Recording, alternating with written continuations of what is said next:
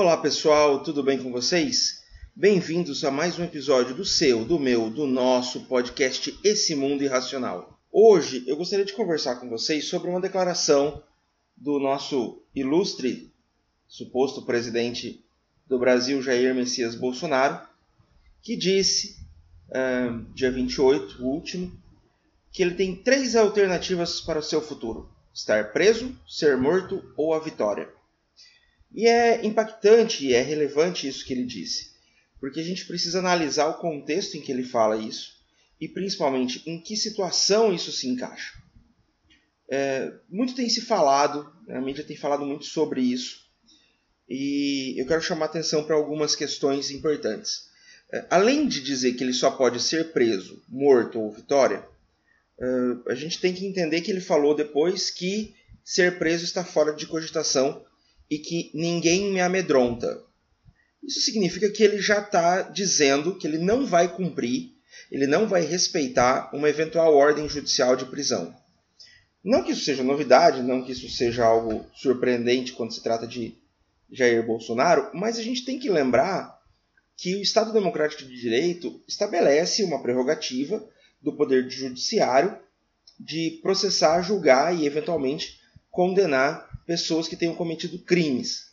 Existem vários indícios de crime.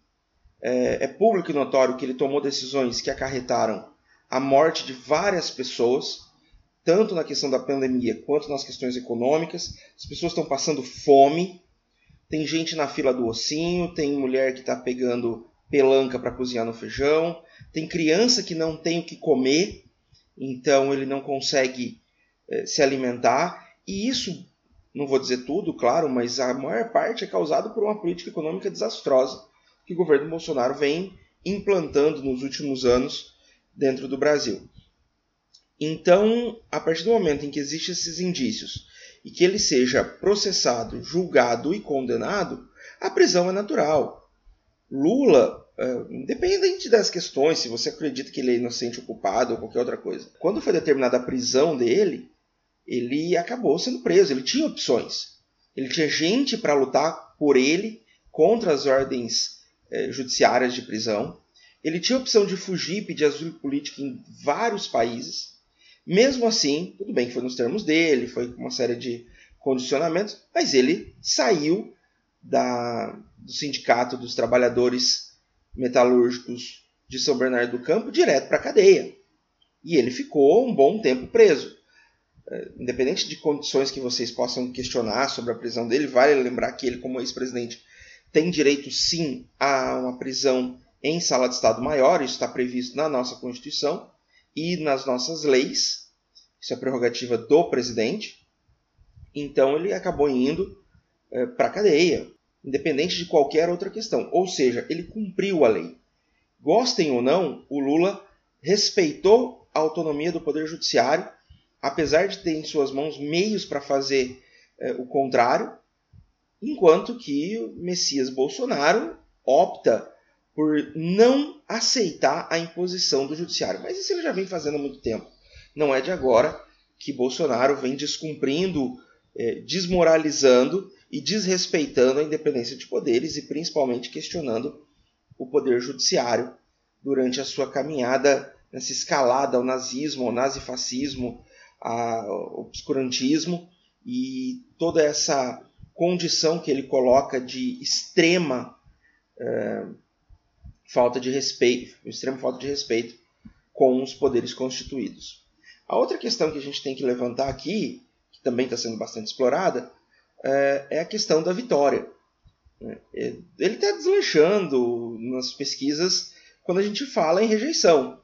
Né? Ninguém sobe tanto em rejeição quanto ele a crise econômica, 15 milhões de desempregados, inflação cavalgando para chegar aos 10%. É, tudo isso está minando o governo de uma forma absurda e ele sabe que ele não tem condições, tanto que ele não fala em vitória nas urnas. A esperança que ele tinha, que era o voto impresso, foi por água abaixo, o Congresso rejeitou, é, que era com certeza uma esperança para a eventualidade de uma derrota nas urnas propriamente dita, ele poderia tentar fraudar com o chamado voto impresso. Né? Esse voto, primeiro que ele começou chamando de voto impresso, depois veio em voto auditável, e agora ele já chama de voto democrático. Importante deixar claro que é, ele fala em voto auditável, mas o voto eletrônico já é auditável, tá? É, para quem já trabalhou, para quem tem algum conhecimento com as urnas eletrônicas, sabe que é uma ferramenta extremamente segura, extremamente válida, é, muito mais segura, inclusive, do que outras como os Estados Unidos, que até hoje a gente não sabe quem ganha, quem perde, levam três meses para a eleição se resolver, aquela bagunça toda. Mas enfim, uh, então ele já abandonou de vez o viés democrático e já está partindo, já está incitando, insuflando seus seguidores, esse gado que não aceita nenhum tipo de discussão, não aceita nenhum tipo de argumento ou contra-argumento. Né? Eles simplesmente é, violentam qualquer, qualquer debate. E também agora ele começa a insuflar, a gente falou disso no primeiro episódio, as polícias militares, conclamando as polícias militares a atuarem ao lado dele, o que também é inconstitucional, também desrespeita a autonomia dos governos dos estados, eh, desrespeita a questão da estrutura das Forças Armadas dentro da Constituição. Né? Ele vive chamando as Forças Armadas de meu exército. O exército, para que fique claro, o exército não é do Bolsonaro, para ele chamar de meu, não é um brinquedo de uma criança de 5 anos. São forças armadas que têm que garantir a soberania nacional e os deveres constitucionais, independentemente de quem esteja no poder. Tanto que a maior parte das ações das Forças Armadas é, de fato, as, as, atribuições típicas têm que ser decretadas pelo Congresso Nacional, então não tem nenhuma questão que ele possa dizer de meu exército.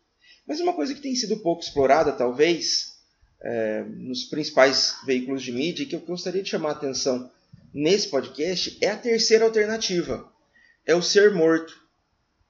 A gente sabe que ele se elegeu em 2018 muito por conta da facada que até hoje a gente questiona, muita gente é, pergunta se foi de fato, se existiu ou não. Existem indícios que levam a crer que não tenham sido é, real aquela facada. Aqui a gente não pode fazer nenhuma afirmação, é claro, mas a gente pode apontar alguns indícios.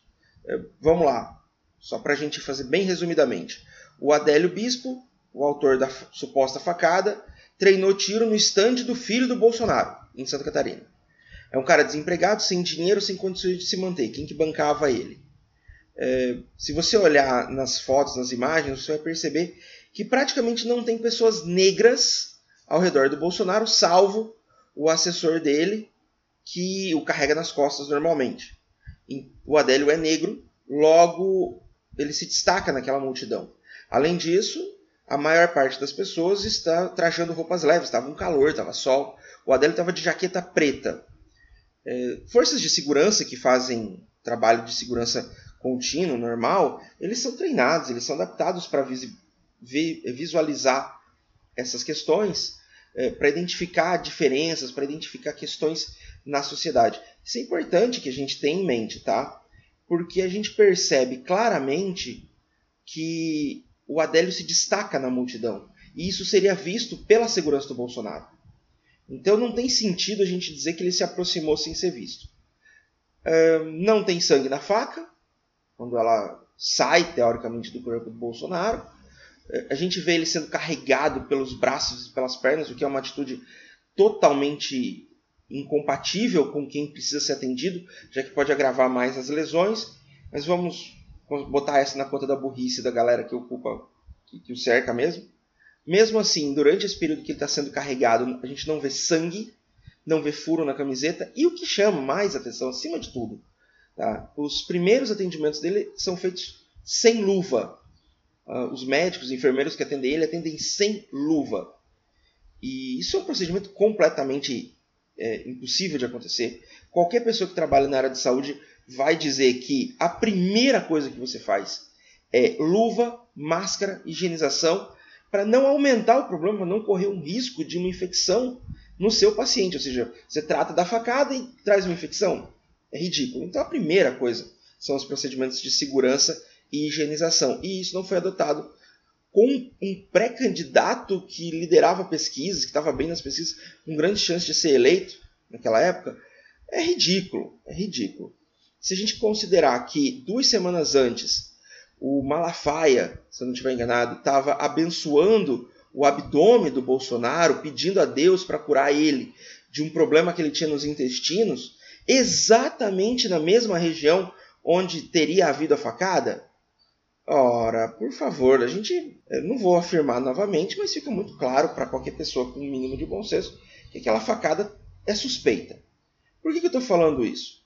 Porque a facada tirou ele de todos os debates, criou uma figura de mártir, uma figura é, daquela pessoa que, que ia ser derrubada, seria derrubada a, a qualquer custo, aquela pessoa que estaria ali para mudar o Brasil.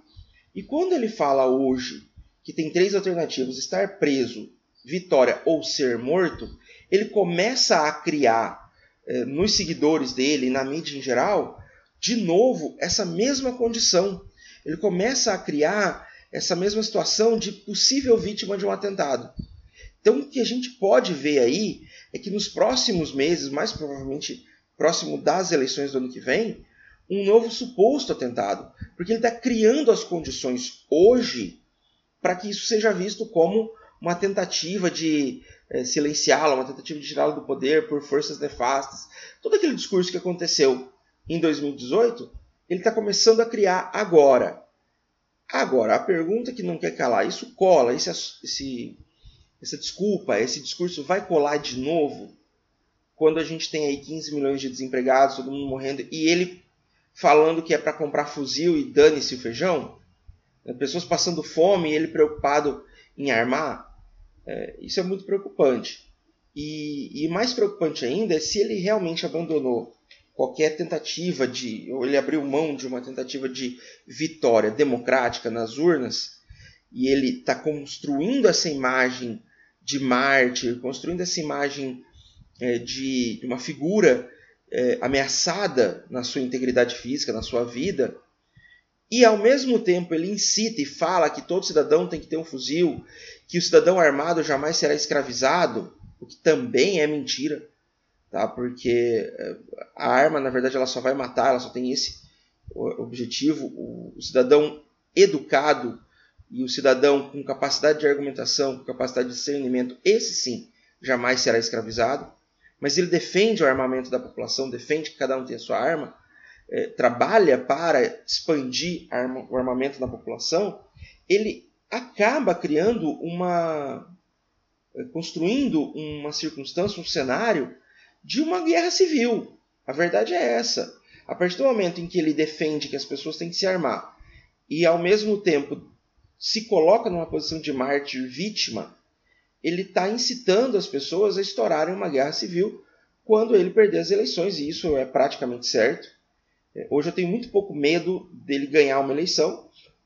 Acho bastante improvável a vitória dele é, nas urnas, mas eu acabo tendo medo de ele insuflar a população para que ela, num movimento miliciano, num movimento de guerra civil, num movimento de amotinação, acabe levando a uma ruptura de uma democracia, de uma estrutura constitucional que a gente vem lutando aí os últimos 30 e 33 anos para manter com muito sufoco, muito sacrifício.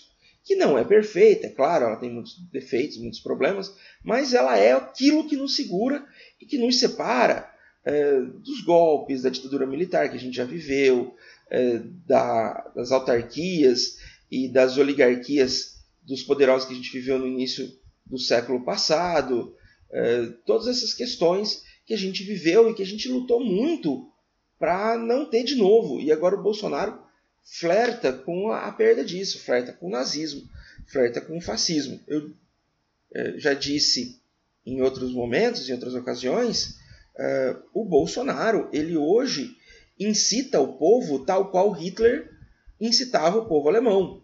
E a gente viu no que deu. Com uma diferença, tá? E que eu quero deixar bem claro. Não é um elogio, não é nenhum tipo de defesa, mas é importante a gente salientar que o povo alemão vivia muito em crise quando Hitler assumiu o poder e a presença do Hitler no governo fez com que a economia alemão, alemã deslanchasse. Então a gente teve um ganho para a população de uma forma geral, o que levou a população a acreditar cegamente num líder psicopata. O Brasil, eu não consigo entender o que leva um grupo eh, a defender de forma tão veemente, com unhas e dentes, o nosso líder psicopata, de quintal aqui, o, o Bolsonaro. Né? Que ele não arma as Forças Armadas, ele não estrutura o exército como Hitler fez, ele não estrutura a economia dando dignidade, dando condições, melhorando a qualidade de vida da população brasileira, como Hitler fez com os alemães, e ele incita o povo à guerra, incita o povo à violência. Então a gente precisa entender o que leva esse, esse grupo de pessoas a defender. E fica aqui de novo a preocupação e a reflexão que nós temos de pensar que talvez o Bolsonaro venha a incitar uma guerra civil caso ele perca, caso ele seja derrotado nas urnas, o que é muito provável. Pessoal, agradeço mais uma vez a audiência, a paciência de todos vocês. Me sigam nas redes sociais, elas estão na descrição do podcast. Eh, sejam sempre bem-vindos e até a próxima. Obrigado.